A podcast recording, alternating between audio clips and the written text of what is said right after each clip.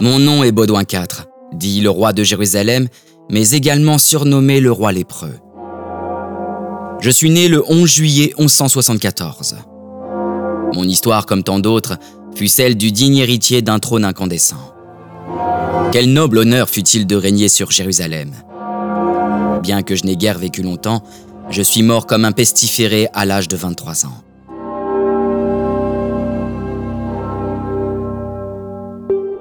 History. Faites le plein d'histoire.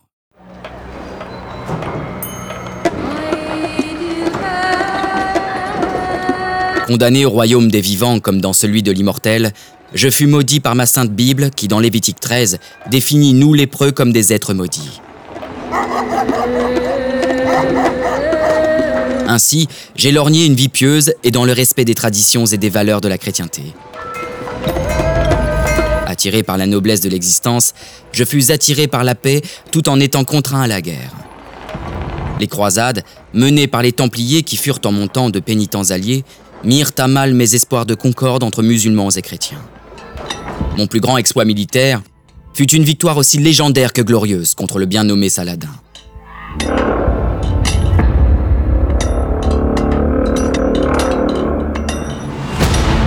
De ma majorité point encore établie, je vins à l'aide de 4000 croisés, une armée formée de plus de 26 000 hommes. Ce fut le plus grand triomphe de l'histoire des croisades. 26 000 combattants que mes francs et moi-même, Baudouin IV, roi âgé de 16 ans, obtinrent. Je poursuivis le sultan d'Égypte qui fuit jusqu'au Caire. Mais seule la défaite le rattrapa, lui et la poignée d'hommes ayant survécu à notre courroux. Quant à ses rêves de conquête de Jérusalem, ils s'envolèrent pour un bon moment.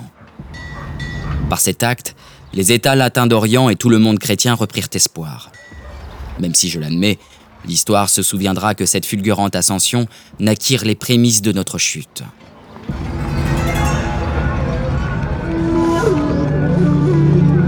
Pour ma part, il est ironique de vous affirmer en haut lieu que cette campagne militaire fit aggraver ma maladie. Si vous m'aviez vu, escorté par des gardes sur une civière telle une relique. Ma fière allure de jeune homme se travestissait en un être qui pouvait laisser transparaître aucune émotion. Prisonnier d'un masque aux allures tristes, contrastant avec mon optimisme naturel. Je n'ai eu de cesse de me battre contre la peste. Saladin lui-même, cet honorable combattant d'Allah, son Dieu me vient en aide. Ces médecins, tous musulmans, adeptes de la médecine la plus moderne de l'époque, tentèrent dans un sursaut d'orgueil de sauver mon visage putréfié. Je n'avais plus réellement d'espoir, et je ne prétends pas en avoir eu un jour.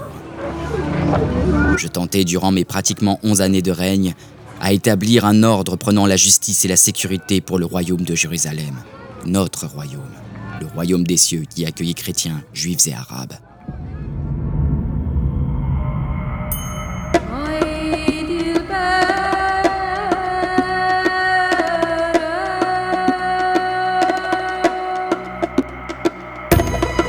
Ce pragmatisme, mes adversaires du destin l'acceptèrent avec bienveillance. Du côté de mes alliés, je construis la descendance du royaume. Je fis marier ma sœur, Sibylle, à Guy de Lusignan au cours de l'été 1180. En cet époux, j'espérais découvrir un régent protecteur pour mon peuple lorsque je devins aveugle. Déçu de son règne, je n'imaginais pas qu'il en serait le dernier roi chrétien. Nonobstant, N'imaginez pas que mon épuisement m'a empêché de me battre.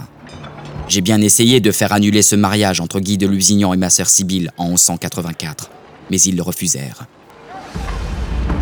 Ils avaient bien vu que la chute s'approchait lorsque je dus faire lever le siège de Carac un an plus tôt. Comment n'ont-ils pas pris conscience de l'inéluctable faiblesse du pouvoir de mon successeur désigné?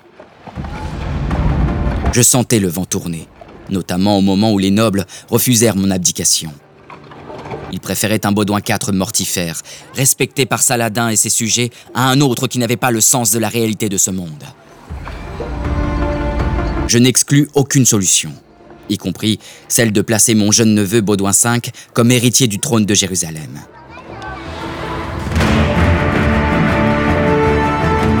Ce fut en cette idée que j'associai dans mes derniers instants mes forces aux siennes.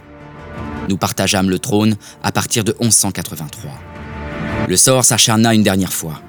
Si la mort me soulagea du fardeau que fut ma vie de souffrance le 16 mars 1185, la malédiction se transmit à mon neveu qui décéda en août 1186.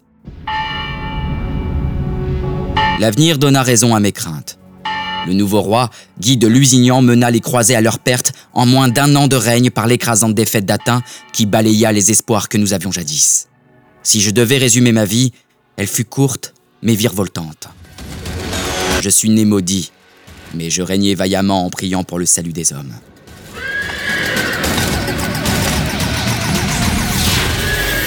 Honnête, je vouais mon existence à épargner les souffrances lorsqu'il me le fut possible. Je luttais contre l'assassinat de fidèles et j'ai même espéré pacifier Jérusalem et ses ressortissants. Bien conscient de l'importance de la religion pour chacun des fidèles, j'ai appris à respecter ceux qui croyaient en une autre vision de l'Éternel. Si les croisades furent un sanglant message de confrontation, j'ose naïvement espérer que l'avenir soit radieux et que nous, pauvres pécheurs, soyons pardonnés de nos offenses.